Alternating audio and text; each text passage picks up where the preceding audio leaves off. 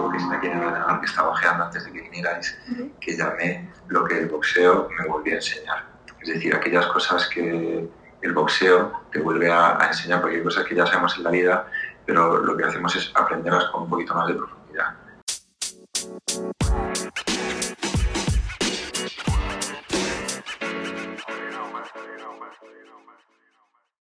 Buenos días a todos, estamos en el quinto capítulo del podcast de Fight Media, El Pesaje. hoy estamos aquí con Olmo Algarra, psicólogo, aficionado y lleva muchísimos años entrenando en el gimnasio, con Jaime también, em, que hoy ha venido a acompañarnos una semana más. Buenos días, Olmo, ¿qué tal estás? Buenos días a los dos. Encantado de em, estar aquí, contento de dedicar un ratito a hablar de, este deporte tan fascinante. ¿Cuántos años llevas practicándolo?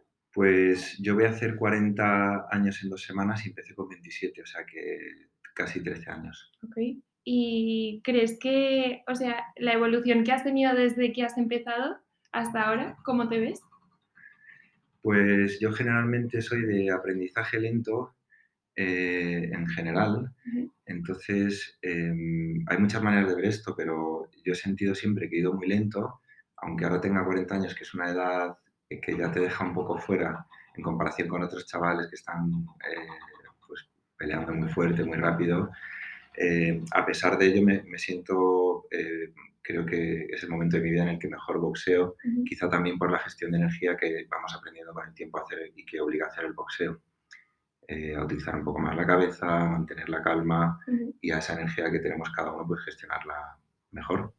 Y vale, hablando de cómo gestionar la energía, Em, hay muchas personas que piensan, bueno, esto lo hablábamos un poco antes, pero hay muchas personas que piensan que aumenta la agresividad. Tú como psicólogo, ¿qué le dirías a estas personas que piensan que el boxeo incrementa la agresividad o que incrementa el número de peleas en las que se mete la gente? Eh, ¿Qué opinión tienes acerca de eso? Pues mira, para contestarte esta pregunta, que creo que es una pregunta nuclear de el mundo del boxeo y el papel que tiene el boxeo en la sociedad, eh, quizá me tome un poquito más de tiempo que, una pregunta del, puro saludo. Em, cada uno tenemos unos mapas para, por ejemplo, hablar de agresividad. A mí, por ejemplo, en psicoterapia em, diferenciamos entre agresividad y violencia. La agresividad tiene que ver con, con una energía natural que se produce cuando recibimos algún tipo de daño, que puede ser un daño afectivo, un daño físico, y está de manera, está de manera, empieza la frase, rarito. Eh, aclaro dos conceptos. Primero, que, que por lo menos en psicoterapia, en el mundo en el que me muevo yo, eh, solemos utilizar este mapa, diferenciando violencia y agresividad. La agresividad sería una energía natural que, surge en el ser humano, que está en todos nosotros cuando recibimos un daño, que puede ser un daño afectivo o que puede ser un daño físico eh, o simplemente un desgaste, que al final también es daño. Eh, y es una energía natural que está en todos nosotros. y la violencia tiene que ver con, con, con lo no esperado. Lo no esperado quiere decir que si yo ahora a ti, Catalina, te insulto sin venir a cuento, es algo no esperado y resulta violento. El boxeo es un deporte muy reglado donde no hay violencia en el sentido de no hay nada inesperado, está muy reglado, entonces uno sabe que cuando sube al ring eh, va a haber golpes y si no hay golpes la pelea, la pelea se para, esto lo dicen las reglas del boxeo y, y lo que se juega es la agresividad, la agresividad de una manera ordenada. Entonces, em, eh, respecto a la pregunta que me haces tú de si aumenta la violencia en las calles, las peleas, pues me venía un recuerdo de todos los gimnasios que yo he ido probando a lo largo de mi vida, aunque en el que más tiempo estás, en el de José Valenciano. Una vez fui al gimnasio de Jovic, que es el humorista, actor, no sé si conocéis, Jovic fue campeón de España de los pesos pesados, ah, eh, Jovic Keukerian. Eh, me acuerdo una vez que fui allí a dar una clase y me acuerdo que él estaba con un niño eh, pues el chaval debería tener 7, 8 años y me acuerdo cómo le decía una y otra vez, esto que estás aprendiendo aquí, porque el chaval ya estaba pegando fuerte, jamás lo usas en la calle. Y el chico le decía, vale, y entonces le volvía a repetir la misma lección, decía, esto que estás aprendiendo aquí, jamás lo usas en la calle. Entonces creo que en el mundo del boxeo, em, por lo delicado de la práctica del boxeo, donde hay una agresión física, eh, también es un deporte que por sí mismo em, obliga a tener deportividad. En una pelea, ya sea una pelea en un gimnasio, una pelea profesional, siempre vemos un abrazo al final del combate, eh, hay mucho respeto. Em, generalmente la gente que va a los gimnasios, o por lo menos en el gimnasio donde entrenamos Jaime y yo, eh, cuando aparece pues típico personaje así más maleante que viene así a buscar bronca, eh, generalmente dura dos días. Dos días quiere decir que el, conjunto de la familia del boxeo de alguna manera acaba echándolo porque eh, estamos obligados a tener respeto para que el, boxeo pueda seguir funcionando. Entonces, o, dura dos días ahí o se adapta. O, se adapta, se adapta y, baja, y, baja los humos, porque siempre vamos a encontrar gente eh, que pueda con, quiere decir, aquí nunca está el más fuerte ni el mejor, siempre vas a encontrar a alguien que pueda más o que pesa más o más rápido.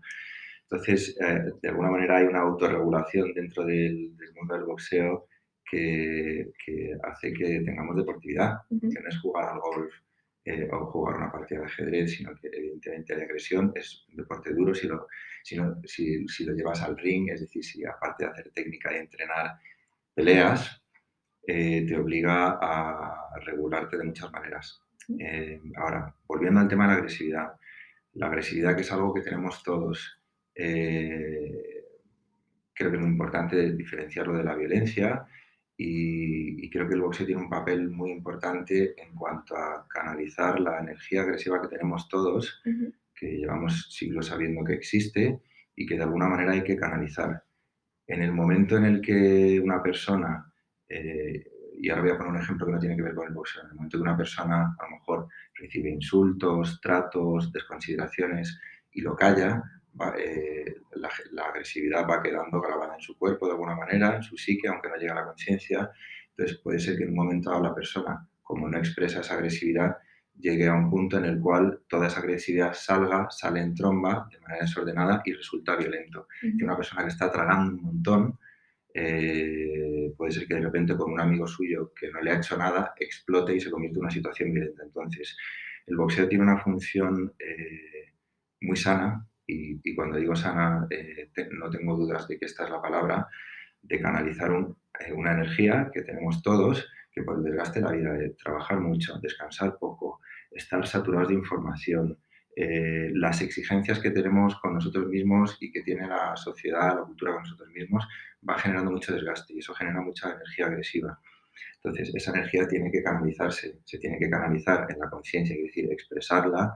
Eh, a mí no me gusta que mi jefe me trate así eh, y, hay una, y hay una parte de esa expresión de la agresividad que hay que drenar para recuperar salud que tiene que ver con lo físico. Y el boxeo en este caso ayuda mucho. Creo que es algo muy común de todos los que practicamos boxeo, salir del gimnasio y tener una sensación de reseteo. De uno ha llegado al gimnasio eh, con cosas en la cabeza dando vueltas, desanimado o contento, lo que sea, pero siempre hay esta sensación de reset que te puede durar 10 minutos o 7 horas o varios días. Entonces, es una manera de, poner a cero otra vez la, el cuerpo, la energía. Luego tiene otro punto que a mí me parece eh, muy, muy sano también, como hoy en día estamos saturados de, información, pues eh, yo no sé cuántos años tienes tú, Catalina, creo que 24. 24. Probablemente tú has nacido ya con todo el mundo de las redes sociales, una cantidad de información salvaje.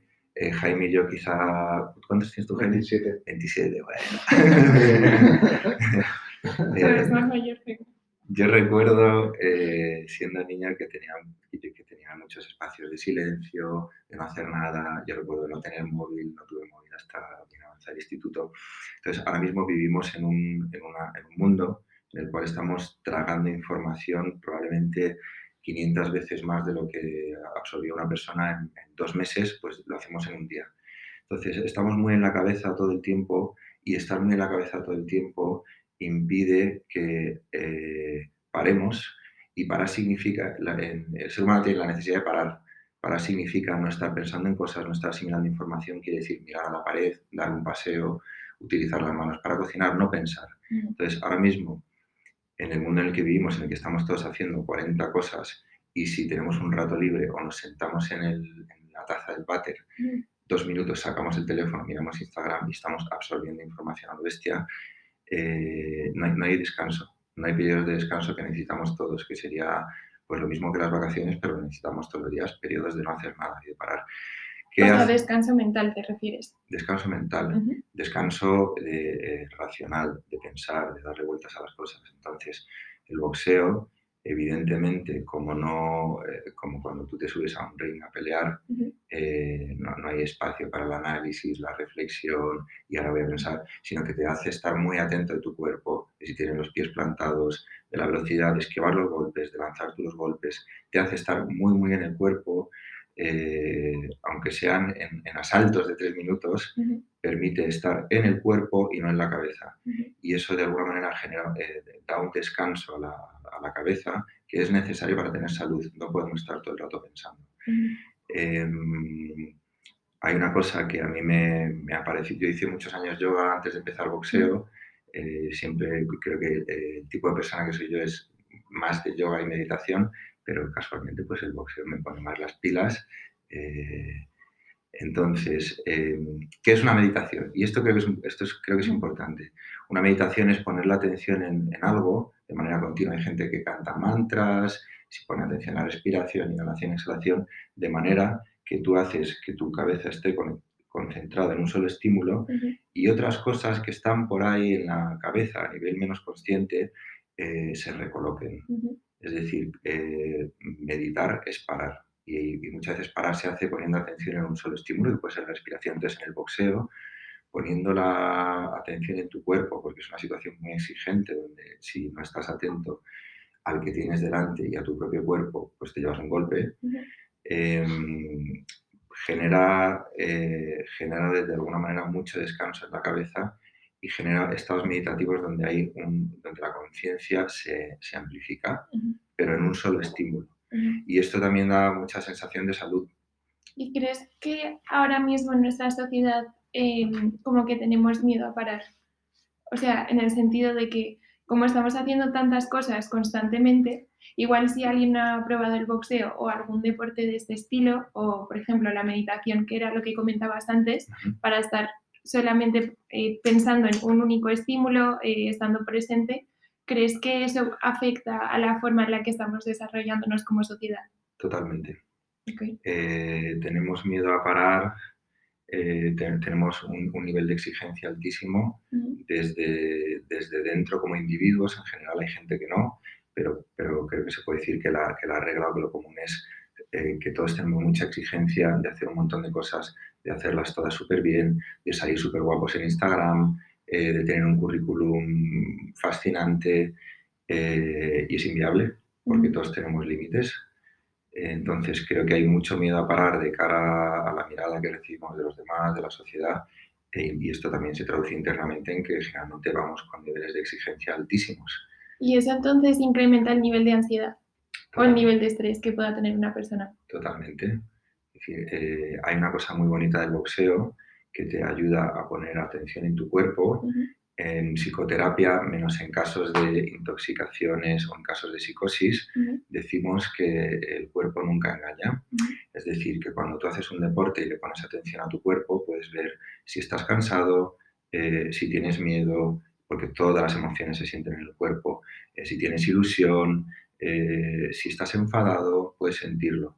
Entonces, eh, el cuero, el, la práctica del boxeo a mí me ha dado mucha salud. Yo diría que a mí me ha dado tanta salud como recibir terapia, porque yo aparte de ser psicólogo, pues he sido paciente muchos años y yo siempre digo que a mí me ha dado 50-50 el boxeo y la terapia me ha dado salud. Ambos me han dado mucha, me han dado mucha salud. Entonces, parar a poner atención al cuerpo, a lo que sientes y cómo las emociones aparecen en el cuerpo, o no solo las emociones, sino el nivel de energía, eh, ayuda a parar porque como parece que tenemos que ser todas personas de alto rendimiento, estar en todo y brillar en todo, cuando uno pone atención al cuerpo, pues te puedes dar cuenta de cosas tan sencillas como que estoy cansado o no puedo más, o si no paro la pelea ahora, me voy a ir a la lona.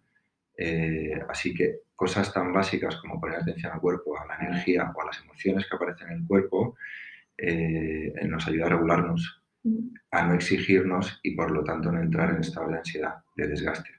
Ok. Y vale, entonces, Jaime, tú que practicas eh, boxeo todos los días y que has estado en varios interclubs y todo, eh, a nivel de cuando estás entrenando, eh, o sea, ¿te sientes que estás presente o sientes como que a veces te vas a otras partes a pensar? O sea, estás eh, concentrado al máximo y, como ha dicho Olmo, con la mente completamente despejada.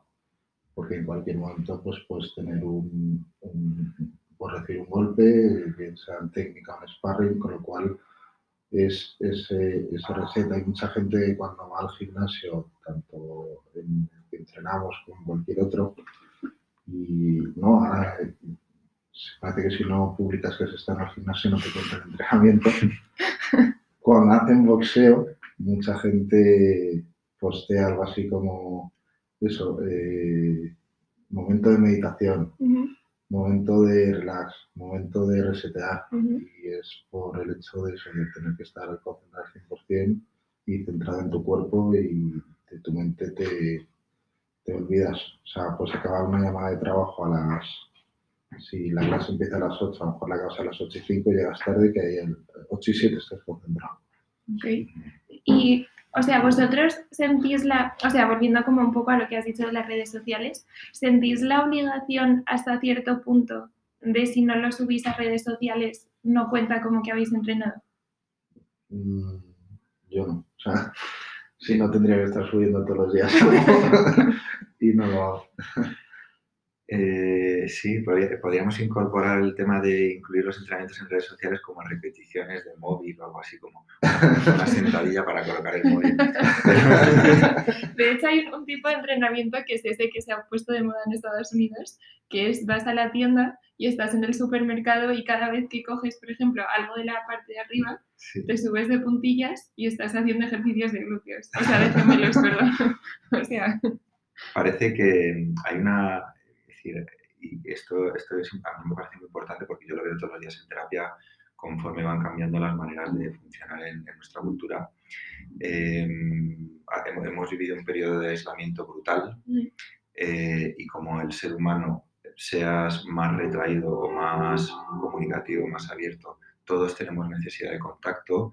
En periodos tan brutales de falta de contacto y de aislamiento, que es probablemente las peores cosas que le vienen a la mente humana, eh, necesitamos tener una mirada, necesitamos ser vistos, eh, que nos vean nuestros amigos, nuestra familia, otras personas, y, de alguna manera hay una obsesión eh, por registrar lo que hacemos, por, por, sentir que tenemos sensación de existencia, de que estamos haciendo algo y que los demás lo ven, porque parece que si no lo ven, el ser humano no acaba de entender que, que está haciendo algo que existe. pues a mí muchas veces me preocupa cuando veo a chavales grabando el entrenamiento y posando para la foto, pues dices, joder, disfruta de este ratito para ti. Pero también entiendo que es verdad que como estamos aprendiendo a vivir de una manera a veces más aislada y a existir en un ciberespacio donde los demás ven, lo que hacemos, eh, pues al final esto es una cuestión de equilibrios, de está bien que los demás vean lo que hago, el tipo de vida y, compartir desde ahí, pero no es, no es todo registrar. Me tomo un café y una magdalena para desayunar y le hago una foto. Entonces ahí ya estamos desequilibrándonos por otro sitio. Ok. Em, ¿Y cuál crees que es el mayor reto ahora mismo en nuestra sociedad a nivel de eh, deporte, o sea, de mezclar, bueno, no sé si me voy a expresar bien, pero bueno, como el, poder mezclar eh, el deporte con reducir niveles de ansiedad, agobio, eh, porque entiendo que después de la pandemia, pues al final todo eso se ha incrementado muchísimo más. Después de cuatro meses encerrados, más todas las demás consecuencias que ha habido, em, ¿crees, o sea, ¿hay algún reto especial que aparezca? Pues mira, yo te diría dos cosas. Una, eh, y y también te digo de qué manera, por ejemplo, yo trabajo con mis pacientes. Cuando yo hago con los pacientes un trabajo que tiene que ver con lo afectivo, lo emocional, eh, lo racional, eh, la gente va tomando conciencia, va colocando cosas en su vida, mm. pero yo siempre digo a los pacientes que no es posible ser feliz o cuando se abre esa ventanita de felicidad, porque la felicidad es una ventana que se va abriendo, se va cerrando, pero no es posible que esa ventana se abra plenamente si no se utiliza el cuerpo. Es decir, que, la actividad física, ya sea la práctica de un deporte o que tú en tu propio trabajo eh, utilices el cuerpo, eh, no es posible ser feliz, no es posible tener conciencia de las emociones si no tienes conciencia de tu cuerpo, si estás siempre en la cabeza y te olvidas del cuerpo. Em, y hay otra cosa que a mí me parece muy importante, que aquí estamos los enamorados del boxeo. Yo ni siquiera diría deportes de contacto, en mi caso es del boxeo. Eh, yo creo que al final cada uno tiene que encontrar la actividad que le resulte más placentera por un motivo u otro, que puede ser eh, jugar a la petanca, boxear, montar en bici o lo que sea. Entonces, eh, claro, yo siempre trato de animar a la gente, encuentra lo que a ti te dé placer pero haz algo, utiliza el cuerpo, porque si no lo utilizas, sí o sí, eh, tu ventana de felicidad queda reducida, de, placer o de buenas sensaciones. Ok, ¿y crees que es complicado? O sea, porque al final, si vas probando muchos deportes diferentes, ¿crees que eso también afecta la ventana de felicidad? O sea, que se abra o se cierre. O eso es independiente porque al final estás haciendo algo con tu cuerpo. Mm, a mí de entrada lo que, lo que planteas de hacer deportes diferentes me parece fantástico, porque no hay, es decir, todos, todos los deportes tienen sus pros y sus contras. Eh, el boxeo tiene una contra que, pues, oye, si te dedicas a guantear varias veces a la semana, eh, tu físico. Claro, eh, pues a lo mejor son demasiados golpes, hay que descansar más entre medias, eh, todo tiene sus pros y sus contras. Entonces, yo creo que no existe, siempre dicen, la natación es el deporte perfecto. Bueno, pues la natación también tendrá sus contras. Pero a mí de entrada me suena bien poder probar. Te puedes ahogar. Te puedes ahogar, claro. sí, sí, sí. Te puedes ahogar. Tragas cloro. Así que de entrada el planteamiento yo creo que es eh, actividad física sí o sí. Eh, no actividad física mal y exceso de actividad física evidentemente también pero actividad física en cualquier caso y que cada uno encuentre la que más placer le dé. Vale, y una última pregunta. Ah, una última. Sí, claro, adelante. La última. Eh, ¿Influye la, la, psicología o el comportamiento mental de, de cada uno? Mm, eh, no, a ver, está mal formulado. O sea, como que... El hecho de que pongo una situación concreta, los sábados, ¿vale? Solemos hacer sparring varios y luego ir al bar de la esquina a tomar unas cervezas y tal. Cada uno somos de, nuestra padre, de nuestro padre y nuestra madre, completamente diferentes, con muy pocas cosas en común.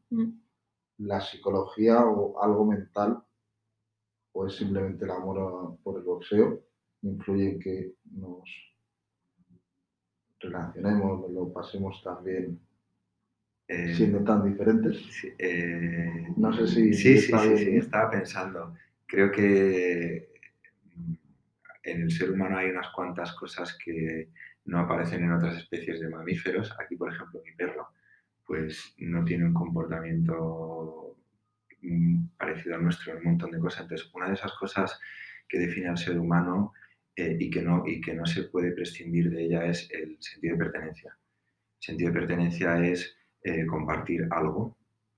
Eh, así que los que estamos en el boxeo, evidentemente compartimos una pasión, una afición por, por un deporte y a partir de ahí se abren otras puertas para compartir otras cosas que tienen que ver directamente con lo humano. Entonces, el sentido de pertenencia, de compartir una actividad con otras personas, eh, nos da también sentido de existencia, de mi vida sucede, estoy vivo o tengo ganas de vivir.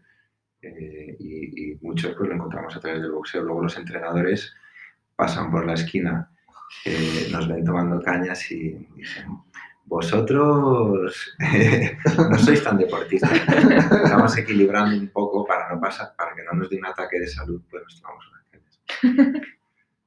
para equilibrar todo después de haberlo sacado todo, ¿no? para rehidratar. Pues sí.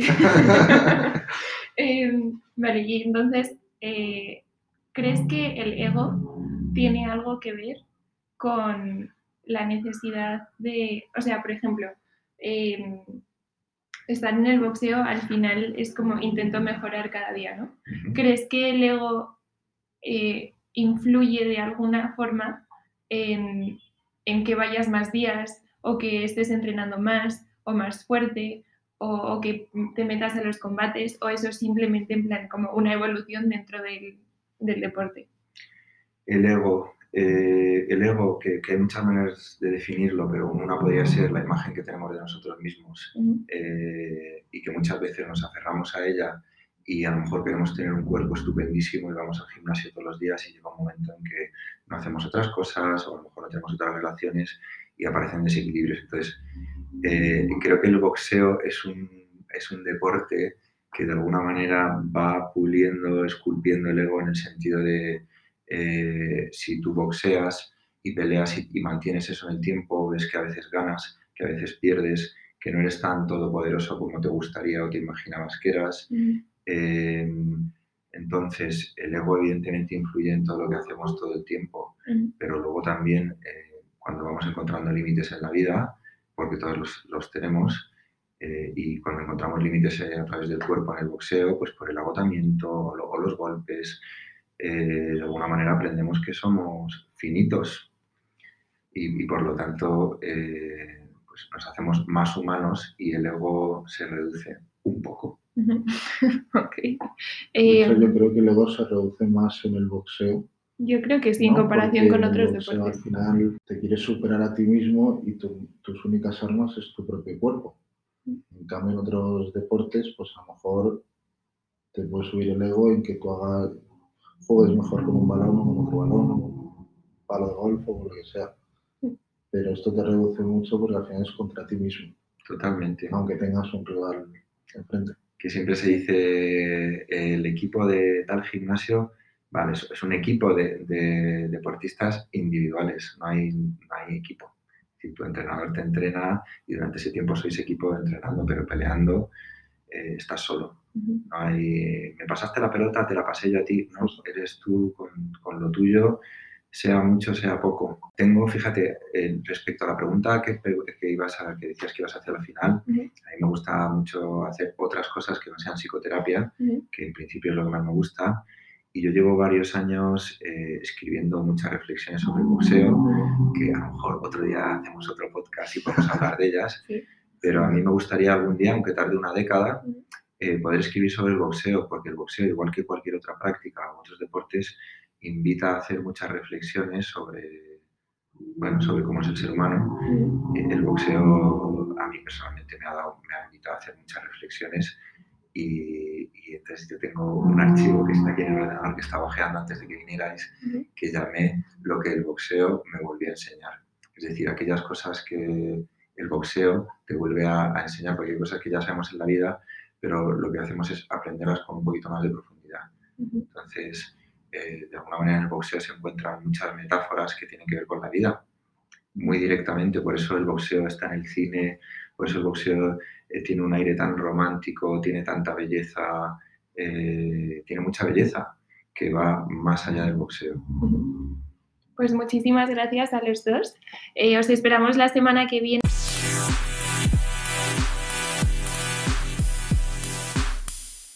Esto ha sido un nuevo capítulo del Pesaje, el podcast de Fight Media.